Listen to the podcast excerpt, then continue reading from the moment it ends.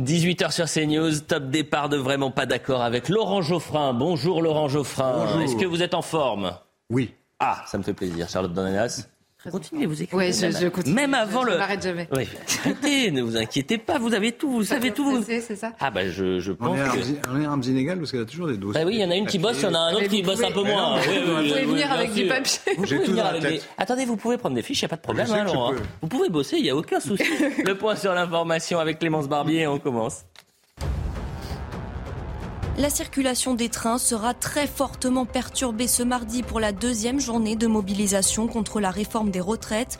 La SNCF prévoit 2 TGV sur 5 sur l'axe nord, 1 TGV sur 2 dans l'est, 1 TGV sur 4 sur l'ar- l'arc atlantique, 1 sur 2 sur le sud-est et 2 TGV sur 5 pour les Ouigo.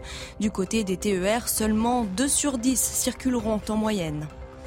Trois personnes ont été tuées par des frappes russes sur la ville de Kherson dans le sud de l'Ukraine.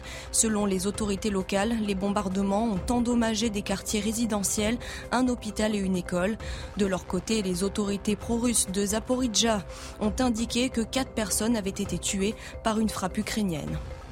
Un homme soupçonné d'avoir assassiné son ex-compagne en l'empoisonnant au mercure a été retrouvé mort ce dimanche dans sa cellule. Selon une source proche du dossier, il s'agirait d'un suicide. Écroué euh, jeudi dernier, l'homme de 50 ans a toujours clamé son innocence. Le mobile de ce possible féminicide serait son refus de la séparation avec son ex-femme. Et enfin, Novak Djokovic remporte à Melbourne son dixième Open d'Australie. Le Serbe de 35 ans a battu en finale le Grec Stefanos Tsitsipas 6-3, 7-6, 7-6 et redevient numéro 1 mondial. Il égale également le record du 22 titres du Grand Chelem détenu par Rafael Nadal. Voilà pour le point sur l'information avec Clémence Barbier. On va commencer avec cette polémique qui euh, monte seulement sur les réseaux sociaux depuis quatre jours et dont personne ne parle dans les médias. Peut-être parce que ça dérange, peut-être parce que la personne impliquée n'entre pas dans les cases de la bien-pensance. Deux versions se confrontent dans Non, ce mais J'ai dossier. lu les articles dessus, donc ça. Ouais, enfin, vous allez, faut, faut chercher pour en, en trouver. Vous en avez vu un dans Libération, par exemple? J'en ai lu dans le monde. Ah. Ah, miracle. Mercredi, un Miracle. professeur d'histoire contemporaine à, à Paris Panthéon euh, Sorbonne aurait déclaré, aurait déclaré en plein cours, si vous votiez pour Zemmour, je vous considérerais comme des bêtes à abattre. C'est la version de l'UNI. Euh, le professeur, nous, on a contacté, et je le dis pour vraiment recontextualiser, on a contacté le, le ministère de l'Enseignement supérieur, euh, qui explique qu'ils ont leur vigie, que l'instituteur est connu euh, et qu'il est à un an de la retraite. Il nie les faits et qu'aujourd'hui l'établissement est en train d'enquêter. On va écouter Auguste Lavallois, qui est l'élève qui était dans l'amphithéâtre et qui a témoigné sur notre antenne, la seule antenne qu'il a pu faire, euh, vendredi. Écoutons-le et ensuite on en parle. Il a énuméré euh, la totalité des, candidats qui étaient euh, au présidentiel de 2022, euh, en donnant son avis sur à peu près tous. Et la phrase en question, il l'a tenue puisque c'est selon lui une honte euh, qu'une personne de confession juive puisse euh, dire que euh, le maréchal Pétain avait sauvé des juifs français. Et donc, on ne pouvait pas le soutenir. Le point de bascule du cours, c'était euh, ces propos qui ont été, alors, a posteriori, après avoir discuté avec d'autres étudiants, en ont choqué certains. Hum, mais sur le moment, il y a eu une absence totale de réaction. Et euh, oui, comme vous l'avez souligné, ce qui est surtout effarant, c'est de voir le silence dans lequel se mure l'université. Il aurait donc dit si vous votiez pour Zemmour, je vous considérerais comme des bêtes à abattre. Ça fait donc quatre jours que ça s'est euh, passé. Charlotte Dornelas, pourquoi personne n'en parle? Parce qu'en effet, vous l'avez dit, euh, la, réaction, la mesure de la réaction se fait en fonction du profil de la victime supposée, en l'occurrence euh, les lecteurs de Zemmour euh, potentiellement présents dans le dans l'amphithéâtre, Zemmour lui-même évidemment, et le profil de la personne qui serait accusée d'avoir tenu ces propos. En l'occurrence, nous dit l'UNI, puisqu'il n'y a que l'UNI qui communique là-dessus, un militant France Insoumise qui est par ailleurs prof et en effet à un an de la retraite.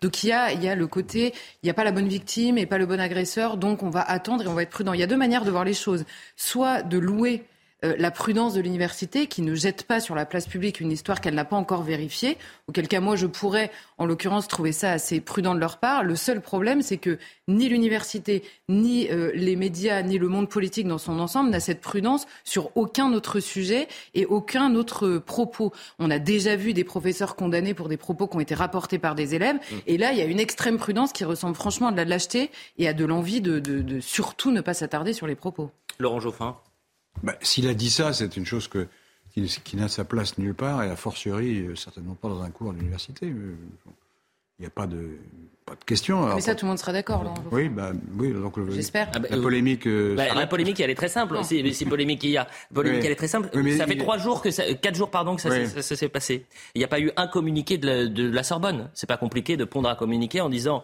on enquête. On n'est pas sûr des faits. Si c'est avéré, il sera évidemment euh, sanctionné. Oui, Si c'est faux, c'est un scandale. On a, vous avez entendu le ministère de l'enseignement supérieur réagir? Apparemment, il faut Mais vérifier je vais qu'il vous l'ait donner vraiment juste dit. un exemple, Laurent Geoffrin, pardonnez-moi. Et ensuite, je vous laisse Non, enlever Éric Zemmour de, cette- de Oui. ses propos. Oui. Vous mettez à la place d'Éric Zemmour, vous mettez Emmanuel Macron. Oui, Vous pensez qu'il se non, passe mais quoi? là, vous me. Vous me... je- Oui, je suis d'accord. Non, mais vous si constatez vous donc une différence. vous constatez une différence de Je ne sais pas, peut-être qu'ils vont faire un communiqué. euh, Si je, si vous, je connais pas bien l'affaire, donc. Ah, bon. Mais si j'ai bien compris, la, la Sorbonne dit on va vérifier si ça s'est bien tenu ou pas, etc. Justement, la Sorbonne, La Sorbonne c'est silence radio Oui. du côté de la Sorbonne. Euh, c'est euh, Le des- ministère. le ministère de l'enseignement supérieur euh, qui a pu dire ça à certains de nos, nos journalistes.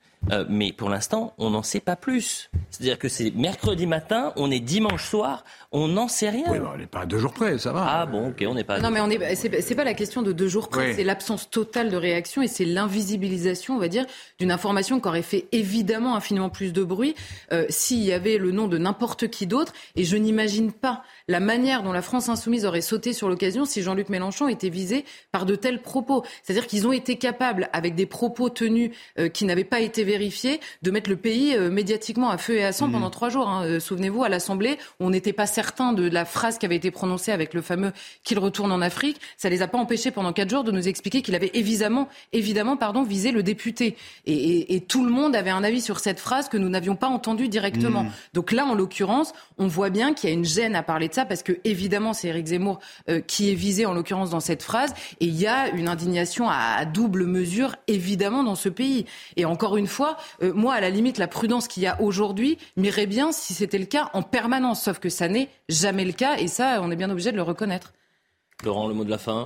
Le Tout mot a de été la fin, c'est que je connais pas le dossier. Donc... Eh ben alors on avance. vous Je pensais que vous le donner le. Donc si- la- revenez avec des fiches. Je vous assure la semaine oui. prochaine, s'il vous plaît, Laurent. Non, Immigration que à vous présent. m'avez parlé d'un, Oui. professeur de la Sorbonne, mais il y en a un autre. Qui a fait polémique Il y a un oui, second. un autre, Non, dans l'autre sens. Ah, C'est-à-dire dans bah alors sens. je ne qui savais a pas. comparé, le, enfin, qui a mis dans la même phrase le mariage homosexuel et la zoophilie. Ah, mais ça, c'était en 2020, Laurent Geoffrin, c'était en 2020. Et justement, mauvaise pioche pour vous, la Sorbonne avait réagi dans le quart de seconde avec un communiqué euh, devant le témoignage des étudiants. Très mauvaise pioche, là. Bon, eh bien, écoutez, voilà. Avançons et passons à- à- à- aux chiffres de l'immigration. Il y a une pression euh, migratoire qui est importante euh, en France et une difficulté à, à réguler les flux légaux ainsi que illégaux. Euh, vous avez 320 000 titres de séjour qui ont été accordés en 2022, chiffre historique. Euh, C'est autant que la ville de Nantes, qui en fait donc la sixième ville de France sur les titres de séjour accordés. Et puis vous avez les expulsions qui sont en hausse de 15% par rapport à l'année dernière mais ça reste extrêmement faible parce qu'on on fait moins bien qu'en 2016, 2017, 2018, 2019. C'est-à-dire que avant la crise sanitaire, on faisait mieux. Pourquoi la France, à ce jour, est incapable d'avoir une politique migratoire ferme Charlotte Dornelas? Bah, la France et l'Union européenne de manière générale, c'est-à-dire que on en revient toujours à la même question comment prévenir le franchissement illégal des frontières à partir du moment où vous n'avez pas le droit finalement de le prévenir? Je, je reviens toujours à cette histoire, mais le patron de Frontex à l'époque avait posé cette question-là. Est-ce que le métier de Frontex est d'aider les pays limitrophes à à prévenir le franchissement illégal, ou est-ce que leur métier c'est d'accompagner le franchissement illégal euh, au nom des droits euh, fondamentaux humanitaires accordés aux euh, clandestins qui essayent de passer ces frontières-là? Ça fait deux ans que la question a été posée lors de la démission du patron de Frontex. Ça fait deux ans que la question reste sans réponse et la Commission nous a simplement annoncé, vous savez, les ministres de l'Intérieur se sont réunis, nous a simplement annoncé qu'il n'y avait pas un euro de budget pour les frontières extérieures de l'Europe et que, et que évidemment, si on ne prévient pas ce franchissement, les gens rentrent, ils sont déboutés du droit d'asile et ils restent là et on court après euh, nos très mauvais chiffres et, et- et tout le monde reste en France ou euh, plus largement en Europe avec évidemment un, un point fort pour la France qui est son attractivité, notamment financière, immense par rapport aux autres. Donc on est toujours dans la même équation et personne ne pose la, la enfin va au, au- on va dire à la cause de cette euh, de cette Mais j'ai pas la même vision, évidemment, parce que je pense pas que l'immigration soit toujours négative. Vous, vous considérez qu'un immigré de plus, c'est un immigré de trop. Bah, C'est-à-dire que quand on l'a pas invité et qu'il n'a pas le droit de rester, qu'il je est vais terminer débuté, ma oui. phrase. Le, enfin, mon raisonnement. Le, le, moi, je, je, ne pense pas ça. Je pense qu'il y a des cas où l'immigration pose un problème, il y a des cas où c'est un, un, phénomène neutre ou positif. Mm. Parce que ce sont des gens qui viennent. D'ailleurs, je constate que partout euh, à Paris, dès que vous allez dans un, dans un immeuble de bureau, en général, les gens qui vous accueillent sont manifestement issus de l'immigration. Donc ils doivent, ils doivent, jouer un rôle, ces gens-là, dans la société Ils sont plutôt en bas, hein, mais ils doivent jouer un rôle. Mais vous avez entièrement raison, Laurent oui, bah, oui, bah, Mais tout le monde s'accorde à dire ça. Oui, mais quand vous dites... Euh, quand un bon chiffre, c'est un chiffre bas, et un mauvais chiffre, c'est un chiffre haut. Non, mais c'est-à-dire que là. Pas vraiment, non. Bah, si, vous avez dit ça. Vous faites une journée. Pourquoi est-ce qu'on n'arrive pas à réduire le chiffre C'est mauvais, etc.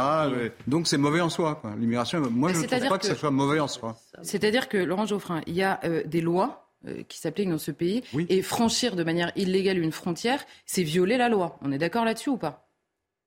Ça dépend, ah, parce que si on, est, si, on est, si on vient présenter une demande au titre de du droit d'asile et qu'on est accepté, mais vous savez que cette... c'est pas illégal. Non, mais il y a des demandes d'asile qui sont faites par des gens qui arrivent de manière légale dans le pays. C'est possible, en fait. Et par ailleurs, il y a par... Oui, mais il y en a qui viennent... Oui, mais les conventions qu'on a signées que vous voulez remettre en question, j'ai bien compris. Oui. Euh, les conventions qu'on a signées autorisent les, les, les réfugiés. Justement, non. en fait, les, gens qui demandent l'asile à le faire dans, dans, un pays ou dans un alors, autre. Donc, donc, Laurent Geoffrin. Donc, c'est le problème qui se pose. Je ne dis pas que c'est simple. Je reviens mais, à la question. Mais vous avez une solution très simple qui est de, de fermer la frontière oui, bah, je, note qu'on l'a fait pendant le Covid et votre petit cœur ne battait plus. Hein. Apparemment, ça n'a gêné personne. Hein. On a fermé toutes les frontières.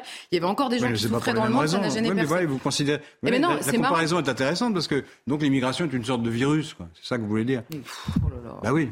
Puisque ce qui vous vient à l'esprit, c'est de dire on l'a fermé pour un virus, donc il faut le fermer pour l'immigration. Non, non, c'est ce que je suis bah en train de dire très précisément, c'est qu'on a jugé qu'il y avait une cause supérieure à l'accueil, qui était la préservation sanitaire des Français. Oui, mais c'est une question de vie ou de mort. Eh bien, moi, je suis en train de vous dire. Ce n'est pas le cas pour l'immigration. Je suis en train de vous dire que pour des raisons culturelles, sanitaires, pourquoi pas, euh, euh, sécuritaires, tout simplement de gestion économique et de gestion simplement de souveraineté sur la question de qui rentre et qui sort dans le pays, ça peut être pris. et d'ailleurs, c'est pris par une grande majorité de Français euh, comme quelque chose de premier. Je vais corriger une autre idée reçue.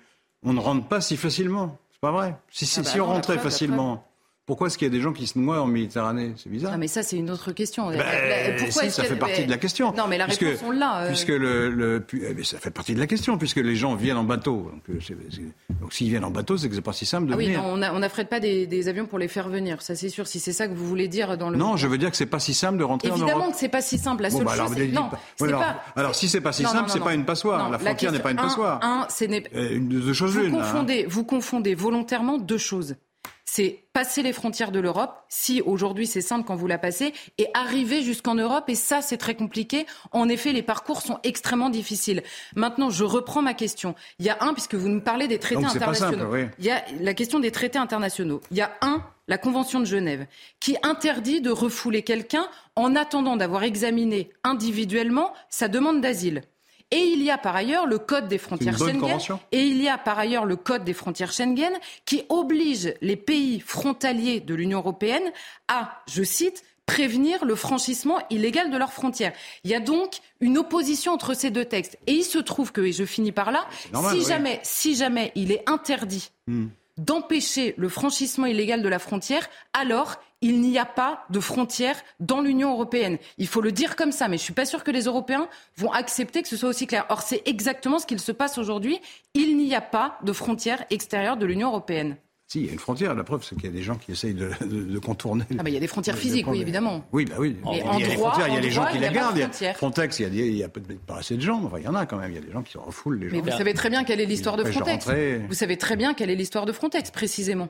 La Commission a reproché à Frontex, avec le poids de certaines associations, de ne pas respecter les droits fondamentaux, de ne pas surveiller les États dans le respect des droits fondamentaux. Donc, est-ce que c'est de la police ou est-ce que c'est une association humanitaire de plus? C'est la question posée par M. Leggeri qui n'a jamais que Frontex se comporte de manière humaine, c'est plutôt bien. Mais c'est pas la question de se comporter de manière en revanche, Laurent, si, c'est la question. Ah, ce que vous appelez, ce que vous appelez accompagner l'immigration, c'est qu'on traite pas les gens comme du bétail. C'est vrai, c'est vrai, c'est vrai. Vous prêtez à Charlotte Dornelas des propos qu'elle n'a pas tenus. Ah c'est pas le comparatif, mais je préfère. Bah, pardonnez-moi de faire euh, juste euh, ce, ce Lesquels propos Elle ne, euh, il y avait en aucun cas l'immigration était euh, considéré comme un virus. C'est pas ce qui était dit. C'est-à-dire que pendant la crise sanitaire. Non, mais la comparaison lui est venue. Alors, c'est vite. Laissez-moi juste terminer. Pendant la crise sanitaire, les frontières ont été fermées, c'est-à-dire que la circulation des personnes était rendue eh difficile, voire impossible, quasiment du jour au lendemain, ce qui veut dire que Peut-être que. Ah, techniquement, on peut toujours y arriver. Techniquement, on peut toujours y arriver. C'est ça que vous voulez dire, d'accord. Parce que vous me prêtez aussi des propos que je n'ai pas tenus sur euh, l'immigration, qui est toujours un problème. Je vais vous donner un autre chiffre. Non, non, vous savez que toujours pas dit que c'était pas un problème. Euh, non, que c'était une mauvaise ah bah, chose. Euh, une bonne chose. pendant la crise sanitaire, vous aviez les premiers de cordée. Hmm. ces premiers de cordée, il y avait des personnes qui étaient étrangères et qui n'étaient pas régularisées. Vous savez qu'on euh, a régularisé 25 000 premiers de cordée. C'est euh, annonce faite par euh, Marlène Schiappa hier. Et c'est une chose qui est normale, nécessaire. Et c'est une très bonne chose. Ah ben, je, suis heureux de vous l'entendre dire. Bah, mais comme vous me prêtez des propos que je n'ai pas tenus moi non mais Non, mais... non, je, vous assure, quand, quand, vous présentez les choses en disant... Ah. Eh oui, quand vous présentez les choses, voilà, il y en a 300 000 qui sont rentrés. mais quand Laurent Geoffrin c'est négatif. Dire des horreurs, mais je réponds à, tout, à, tout, à, toutes les questions qu'on me pose. En revanche, pardonnez-moi, Gérald Darmanin, ce matin, dit l'année qui reprendra l'année qui reprendra une véritable politique d'expulsion, c'est 2023. On est face à un afflux très important. L'Europe a enregistré une hausse de 61% de demandes d'asile. En France, l'augmentation n'est que de 31%. Mais 31% quand même. Charlotte Dornelas, comment il faut décrypter cette déclaration? Mais, la, question, la question est de savoir est-ce que nous sommes capables d'éloigner ou d'expulser, parce que ce sont deux procédures différentes, peu importe, c'est-à-dire de sortir du territoire national des gens qui sont déboutés du droit d'asile. Aujourd'hui, et je reprends mon chiffre, on a entre 60 et 70% selon les années de gens qui demandent l'asile qui sont déboutés de ce droit d'asile. Donc, nous sommes un pays trop attractif, c'est-à-dire qu'il y a des gens qui ne sont pas éligibles au droit d'asile, qui n'ont rien à faire là et que nous ne parvenons pas à éloigner pour des raisons à la fois de droit français, de droit européen, de manque de moyens et d'absence de, euh, coopération des pays d'origine. Donc, il faut prévenir leur arrivée et donc étudier les demandes d'asile à l'extérieur d'une part, ou alors annoncer, comme vient de le faire la Suède, qu'on réduisait drastiquement l'attractivité, notamment économique, euh, euh, du pays pour faire le tri entre les gens qui nécessitent, qui ont besoin d'une protection réelle et les gens qui viennent pour d'autres raisons ce que vous proposez est contraire aux conventions qu'on a signées. C'est-à-dire? Ben, Je répète, les conventions qu'on a signées, c'est quand les gens parviennent jusqu'en France, on examine leurs demandes. On les expulse euh, pas. Les conventions, c'est inscrit. Parce que ce que vous dites là, ça veut dire qu'on expulse toute personne qui rentre en France euh, de, manière euh, illégitime. On, leur demande de demander on les renvoie. oui, bah, s'ils l'ont pas fait, on les expulse, j'imagine. Autrement, ça n'a pas de sens. On, les, on, demande avant rentrer. S'ils n'ont pas demandé le, s'ils n'ont pas demandé l'asile au Rwanda ou je ne sais où, ben, on, demande à faire cette les expulse. avant, oui. Oui, on les expulse. On demande à faire et cette expulsion automatique des gens qui n'ont pas demandé leur asile avant il est contraire aux conventions internationales. J'ai une question à vous, poser. Moi, je suis pour le respect des conventions internationales. Ah, mais les conventions internationales, ça suffit en fait. C'est pas du bah, droit ça divin. Suffit, je, je, je note que vous ne voulez pas de ces conventions. Oui, je, viens. Alors, écoutez, il y a plusieurs choses. Écoutez, je viens de vous, en, écouté, je vous en citer deux qui sont contradictoires. Vous ne répondez pas.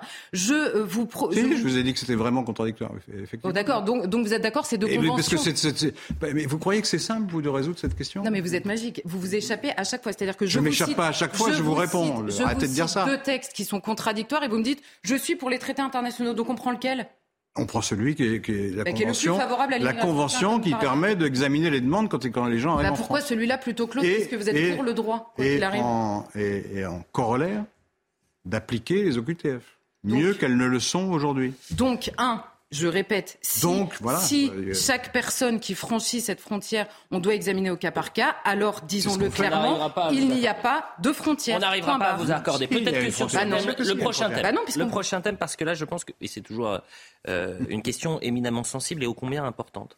Les femmes parties en Syrie euh, pour rejoindre Daesh, ainsi que les enfants, doivent-ils rentrer sur notre sol pour y être jugés La France a rapatrié. Alors c'est toujours difficile de dire rapatrier dans ces cas-là 15 femmes et 32 enfants euh, des camps situés au nord-est de la Syrie. Et je vais vous faire réagir au propos de Thibault de Montbrial, qui est un expert en, sécurité. Ces rapatriements exposent notre pays à une double difficulté. Il y a d'abord un enjeu direct de sécurité, puisqu'il est établi que la majorité des femmes ayant rejoint Daesh étaient déterminées, souvent plus encore que les hommes eux-mêmes, et ce, euh, qu'elles aient ou non participé à des actes de violence. Leur retour en France expose donc tôt ou tard l'ensemble de nos concitoyens à un risque d'action violente commis par l'une ou l'autre d'entre elles.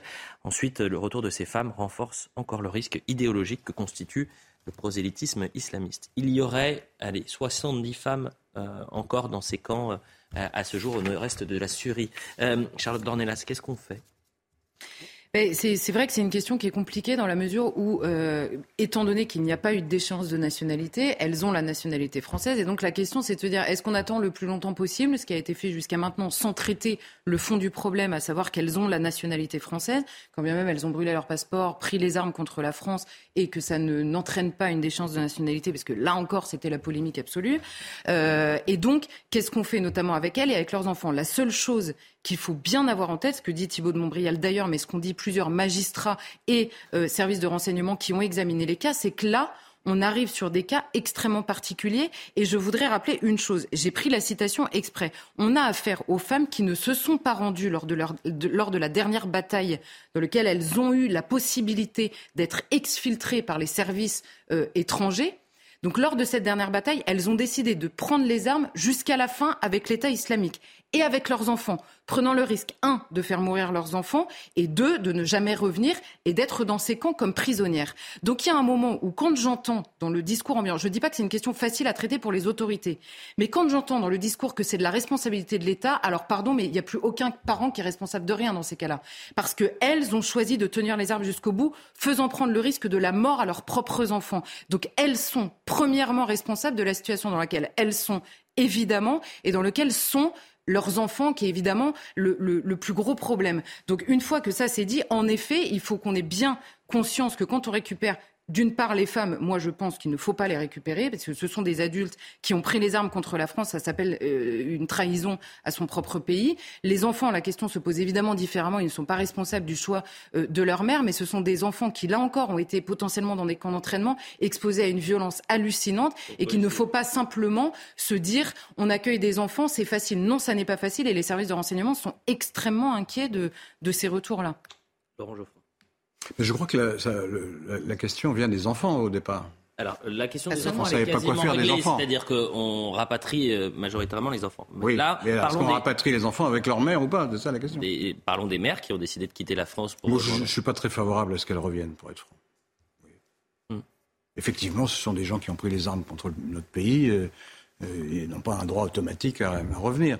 ce qu'on peut dire, c'est que celles qu'on a reprises autant que je sache, n'ont pas été euh, mises dans la nature. Hein. En général, elles sont en prison. Et, leur cas est, examiné, elles sont suivies, elles sont surveillées, donc c'est pas non plus. Euh, je crois pas que la, elles sont placées en détention menace, sauf des cas exceptionnels. Oui, et puis elles vont être jugées après. Et elles seront jugées, mais l'inquiétude, c'est qu'est-ce qui se passera après Et qu'est-ce qui se passera après Les premiers dossiers ont bah, Si elles sont jugées et condamnées, après, vous, après, oui, elles sont, elles sont comme elles sont relâchées. tous les prisonniers, évidemment, oui.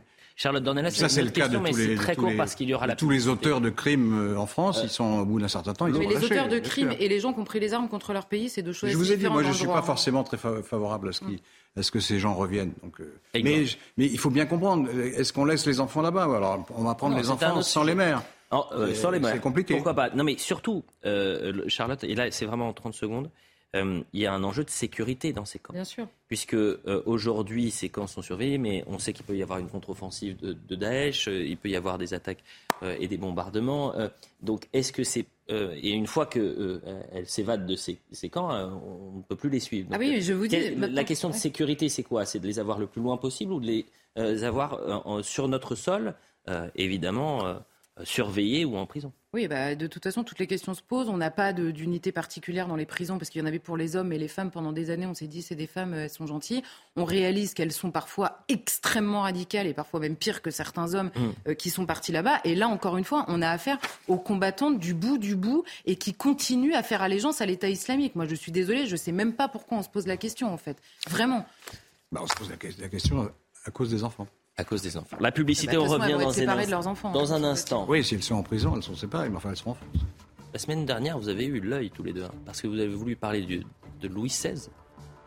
Oui. Et tout le monde a parlé de la Vendée ah bah toute la semaine. Donc on va parler un peu de la Vendée. Parlons de la Vendée. Après la publicité, bien sûr. 18h30, vraiment pas d'accord. La deuxième partie avec Laurent Geoffrin et Charlotte Dornelas. On va parler du Puy du Fou, de la Vendée, de ce film qui dérange une certaine classe politique, euh, les médias également. On parle de ça dans un instant. Et d'abord le point sur l'information avec Clémence Barbier. Je vous vois rire, je vous vois rire, Laurent. Ah, c'est l'expression qui dérange. Ce mardi, pour la deuxième journée de mobilisation contre la réforme des retraites, la SNCF prévoit deux TGV sur 5 sur l'axe nord, un TGV sur 2 dans l'est, un sur 4 sur l'arc atlantique, un sur 2 sur le sud-est. Du côté des TER, seulement 2 sur 10 circuleront. Il faudra aussi prendre son mal en patience sur les quais de la RATP. Et enfin, dans les airs, le trafic sera aussi perturbé avec l'annulation préventive d'un vol sur 5 à l'aéroport d'Orly. Les avocats de Cédric Jubilard vont déposer une septième demande de remise en liberté. Incarcéré depuis juin 2021 dans l'enquête sur la disparition de sa femme Delphine, Cédric Jubilard, 35 ans, est à l'isolement de la prison de Cesse en Haute-Garonne. Ses avocats, qui clament son innocence, demandent qu'il puisse être libéré avec un bracelet électronique. Les Bleus disputeront leur première finale de mondial de hand depuis 2017. L'équipe de France affrontera le Danemark ce soir à Stockholm en Suède et défie donc le double tenant du titre. Les Bleus visent un septième titre dans cette compétition. Le match est à suivre à 21h en direct sur TF1 et Bein Sport 1, accessible via MyCanal. C'est un retour vers le futur avec le film du Puy du Fou sur la guerre de Vendée. Vaincre ou mourir est sorti en salle mercredi. Et ça dérange la bien-pensance. La gauche pousse des cris, des cris d'orfraie. Libération, tiens Libération, Laurent Geoffrin. Oui, mais justement, j'ai lu le Libération. Ça en donne à cœur joie. Oui, mais ils n'ont pas tout à fait tort. Ah bah, vous allez me dire ça dans un instant. On va juste voir ce qui est la, la une, euh, mardi. Après le parc, le film Le Puy du Fourbe, euh, réécriture historique, film réac, voilà ce qu'il pouvait dire. Alors, au-delà du film, c'est la question de la Vendée qui dérange et les heures sombres de la Terra. Pourquoi il y a ce malaise d'une partie de la classe politique Charlotte d'abord. Charlotte d'abord et ensuite Laurent. Laurent d'abord? Non, non, comme Allez. vous voulez. Allez Laurent, allez Laurent. À vous. Vous trépignez. là. Moi, j'ai pas vu le film, alors je, je- je- C'est pour ça que j'ai dit au-delà du je suis film. à l'aise pour en parler. Et je vous invite demain avec grand plaisir. Oui, c'est ça. Mais non, parce que je, je- je lis les papiers, euh, en- indépendamment de son orientation, euh, bonne ou mauvaise, apparemment, il est pas très bon. quoi. Donc, même dans le Figaro, entre les lignes, on comprend que c'est pas formidable. Donc, ça m'encourage pas beaucoup à aller le voir. Enfin, peu importe. À moi qui l'ai vu. Telle n'est pas la question. euh, la question est la Vendée. Euh, il y a deux choses dans l'affaire de Vendée pour, pour, pour simplifier mon propos, pas être trop long. Un, est-ce qu'il y a eu des, des, euh, des crimes de guerre? Oui.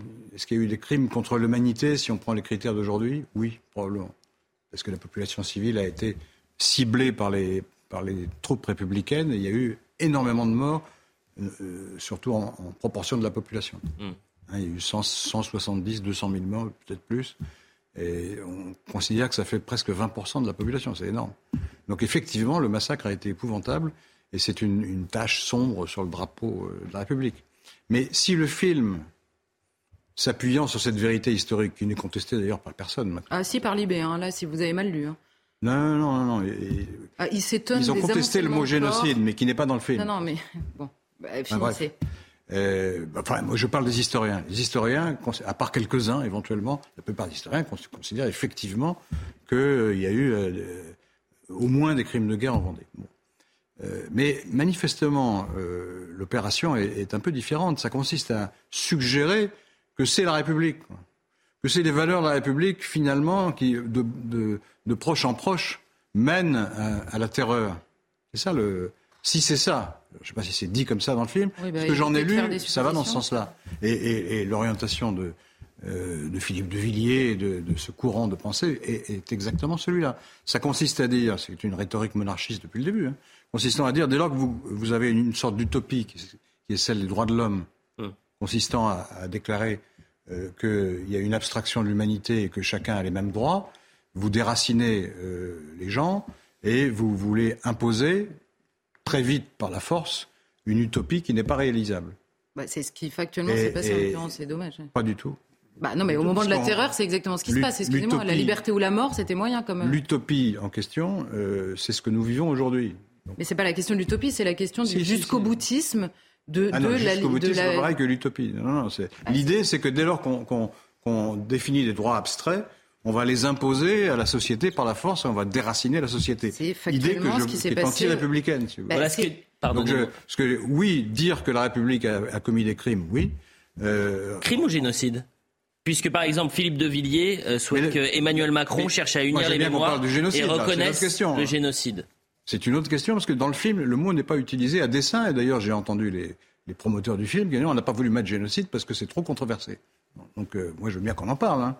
Et vous expliquez pourquoi c'est difficile de l'employer. Non, mais la question du génocide, en effet, le, certains historiens ont employé le mot, d'autres l'ont contesté, euh, euh, arguant de l'anachronisme du mot, puisqu'il a été créé après. La question, c'est un peu euh, rhétorique pour nous tous, parce que certes, le mot a été créé plus tard, mais il, désigne, il désignait lui-même, euh, euh, comment dire, une chose qui avait déjà existé dans l'histoire des hommes et qui, en l'occurrence, quand vous avez un représentant en mission qui écrit à son général référent républicain et qu'il dit, ouvrez les guillemets, il faut que la Vendée soit anéantie parce qu'elle a osé douter des bienfaits de la liberté. Excusez-moi, mais là, en termes de jusqu'au boutisme, euh, pour défendre des valeurs abstraites, on est au top. Pourquoi on ne veut pas utiliser le mot génocide? Beaucoup d'historiens ne veulent pas l'utiliser parce que gène, génocide, c'est ethnique. C'est-à-dire que c'est quand on tue des gens en fonction de ce qu'ils sont uniquement. Oui, mais quand, pas en fonction de leurs opinions politiques réelles ou bah Alors un, génocide, c'est Patrick Buisson qui avait utilisé l'idée de génocide idéologique. En l'occurrence, les, Vendéens étaient bien visés pour ce qu'ils étaient. On parlait de race vendéenne, on les animalisait au dernier. Pas le même sens. Non, mais bien sûr. Mais ce que je veux dire, c'est qu'il y avait bien un groupe de personnes réelles qui étaient visées pour ce qu'ils étaient. Je vous ai dit déjà que c'était des crimes de guerre et probablement des crimes contre l'humanité. C'est pas mal déjà. non, mais c'est intéressant parce que dans l'histoire depuis la Révolution, d'abord il y a eu le, le il y a une autre Ils ont voulu tuer la mémoire même de, cette, de l'existence des guerres de Vendée. Pourquoi? Parce que le régime républicain. Bien sûr que si, pendant des années, c'était même pas possible d'en parler. et, mais ça n'était pas un sujet. Si vous euh, notamment au début du siècle. Mais non, pendant très longtemps, le régime était suffisamment faible. au contraire, on en a parlé tout le temps de la, Vendée. Il y, avait deux, il y avait deux, deux euh, interprétations. Non, ça c'est récent, euh, Laurent. non, et les choix, c'est récent.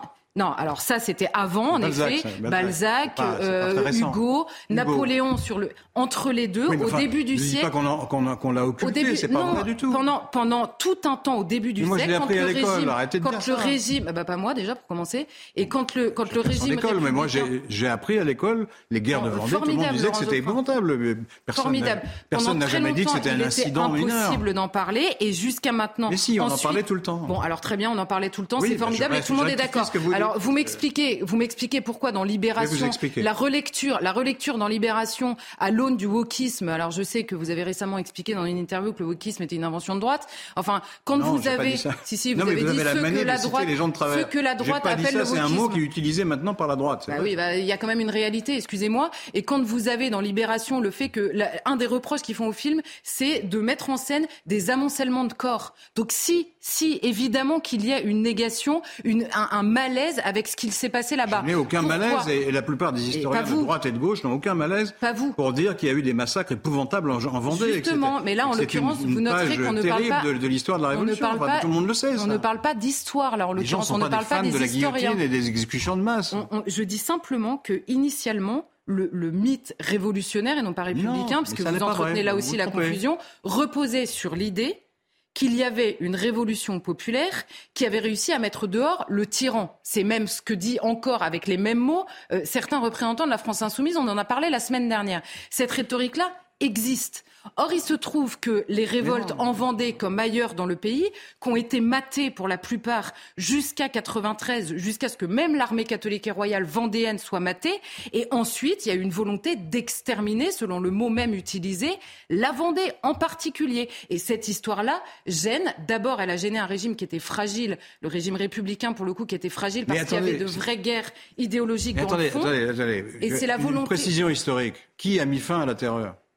Mais Ce sont des républicains. Mais justement, et justement, et qui a gagné à la fin? Qui a gagné? Quelle, lecture de la révolution a gagné? Ne dites pas que les républicains étaient tous pour la terreur. Mais Ce sont eux qui ont mis fin à la terreur. En fait, c'est-à-dire que vous inventez des phrases qui n'existent pas dans ce débat-là, donc c'est magnifique en fait. Je vous dis que les vainqueurs écrivent l'histoire comme d'habitude, et donc il y a une lecture jacobine de la révolution qui n'a pas voulu prendre en compte l'épisode de la terreur parce qu'il gêne beaucoup. Quand vous avez la France insoumise, c'est pas pour rien, ils ont des tableaux de Robespierre dans leur chambre, mais Robespierre Robespierre, il était toutes les deux lignes dans les phrases de Lénine.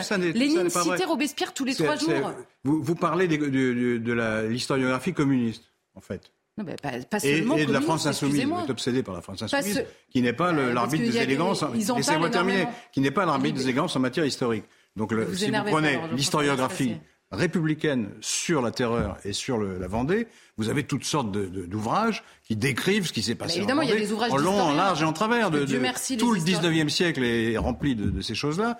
L'histoire de Thiers, Et le 20e aussi. Non, euh, non, je vais vous apporter non. les ouvrages de Furet et de Mona Oui. Ozouf, qui sont de gauche. Non, mais me évidemment, et qui d'ailleurs ont parlé de génocide assez sereinement. Le, le, le... Eh oui, mais alors pourquoi vous dites, vous dites qu'on n'en parle pas et maintenant Non, vous dites oui, dis- euh, c'est vrai, il y a vous eu voyez Furet, bien, qui n'est pas rien en matière historique, Furet. Les Laurent députés de la France Insoumise rendent hommage à Robespierre pour l'anniversaire de Oui. sa mort et enflamment Twitter. Antoine Léaumont, Hugo Bernalicis, Adrien Clouet. Oui, mais ça, c'est pas les historiens, c'est un d'accord, parti bah, c'est politique. c'est les de la République. En- entre, une fraction de la gauche Ah non, bah, c'est qui plus une fraction. C'est malheureusement la fraction, c'est ou heureusement, j'en sais rien, mais c'est le Parti entre Une socialiste. fraction de la gauche, je répète.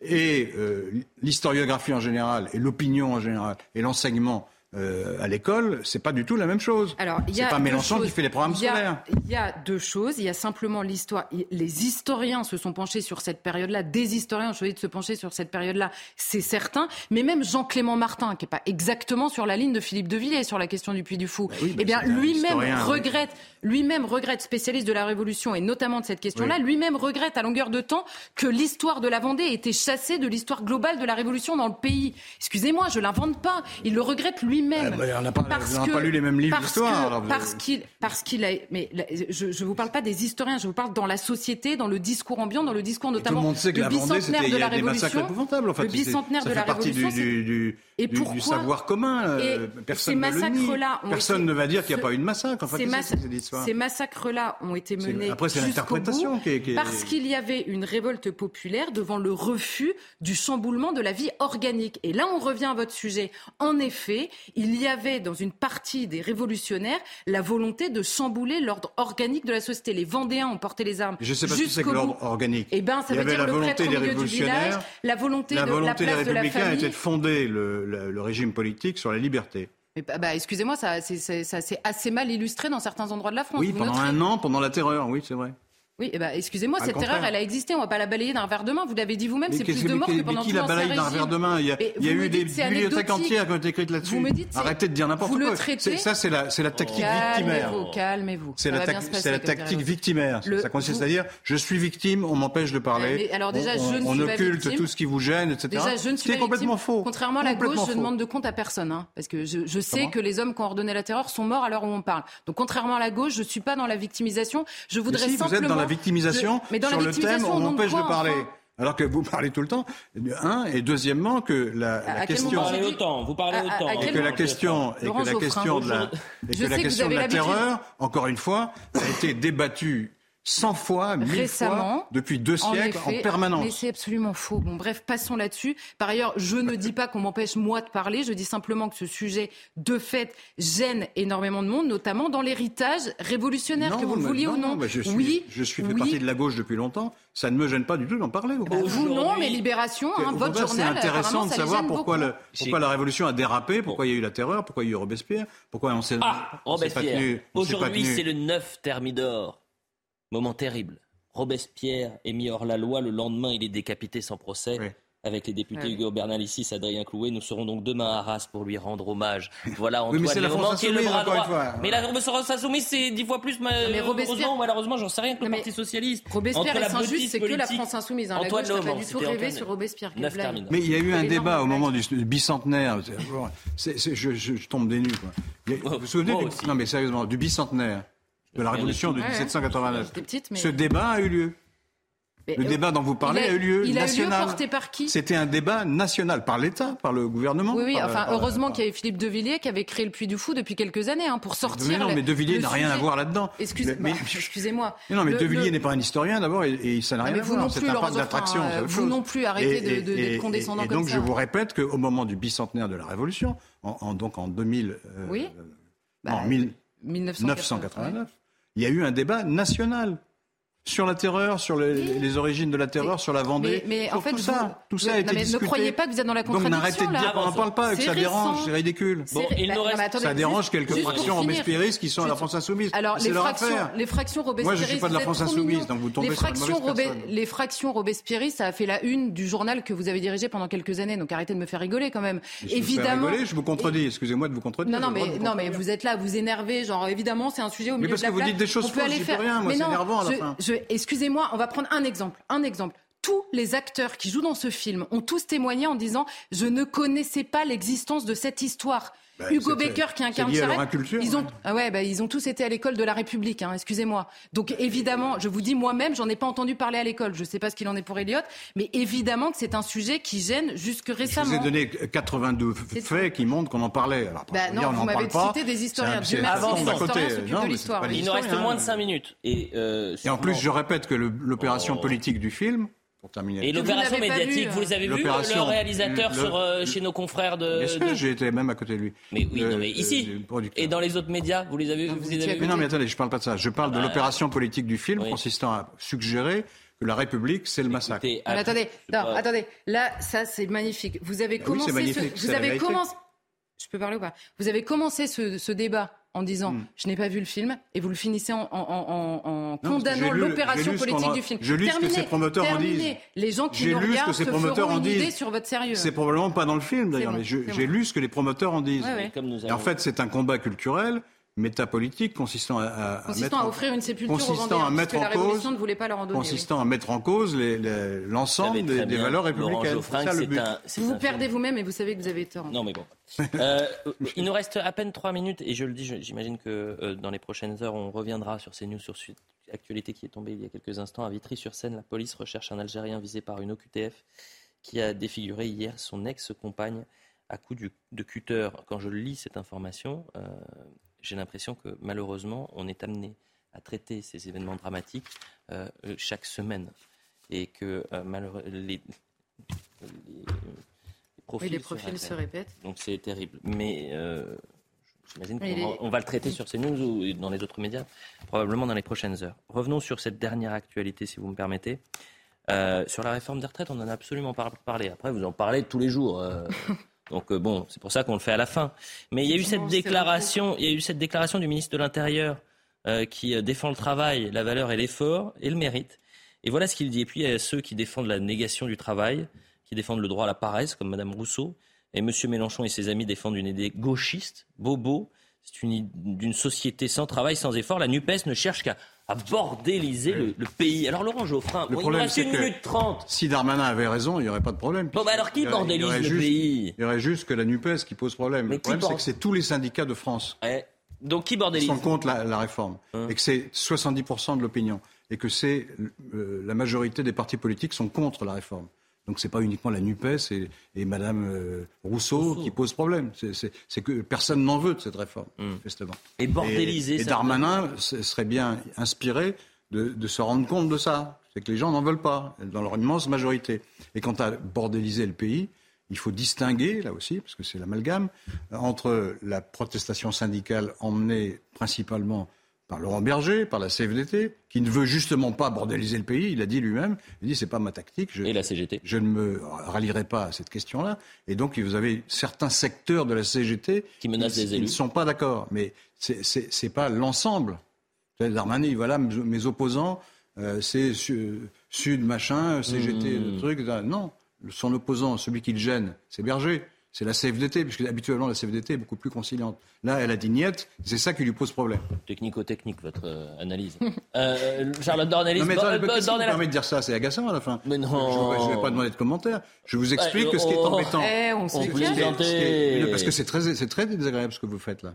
Très désagréable. Bah, c'est ce oui. que vous faites toute la journée, donc comme ça vous Mais non, mais moi, non, mais d'accord, mais je, je vous explique un truc qui est évident pour tout le monde, c'est que s'il n'y avait pas la CFDT dans le mouvement, ça serait beaucoup plus facile pour le gouvernement. C'est la CFDT qui Il fait la différence avec les autres mouvements. Et là, vous dites ce technico machin, je sais pas quoi. C'est pas technico machin, c'est de la politique ou c'est du syndicalisme. Bah, c'est pas faut En 20 technico secondes, Laurent machin. Geoffrin. Euh, Laurent Geoffrin. Charlotte, en essayer 20 secondes parce qu'on doit rendre. hein. On doit rendre. Euh, non, mais simplement, euh, moi, je, je- je n'aime pas trop dans la bouche du ministre de l'Intérieur, en effet, devant l'ampleur de la contestation, Mmh. d'aller utiliser des mots euh, très condescendants par rapport à une, opposition qui, en effet, est extrêmement large et assez composite en plus. Donc ça devrait les inquiéter plus que de générer euh, des, mots. Et en plus, il, il- il se mettrait à hurler si la France insoumise euh, expliquait que le gouvernement bordélisait le pays. Donc ce, jeu de ping-pong euh, sur des mots pas très adéquats est un peu agaçant. Ça, je suis Il y, a des, il y a des thématiques qu'on a traitées aujourd'hui qui ont bordélisé le plateau. Même si c'est pas très.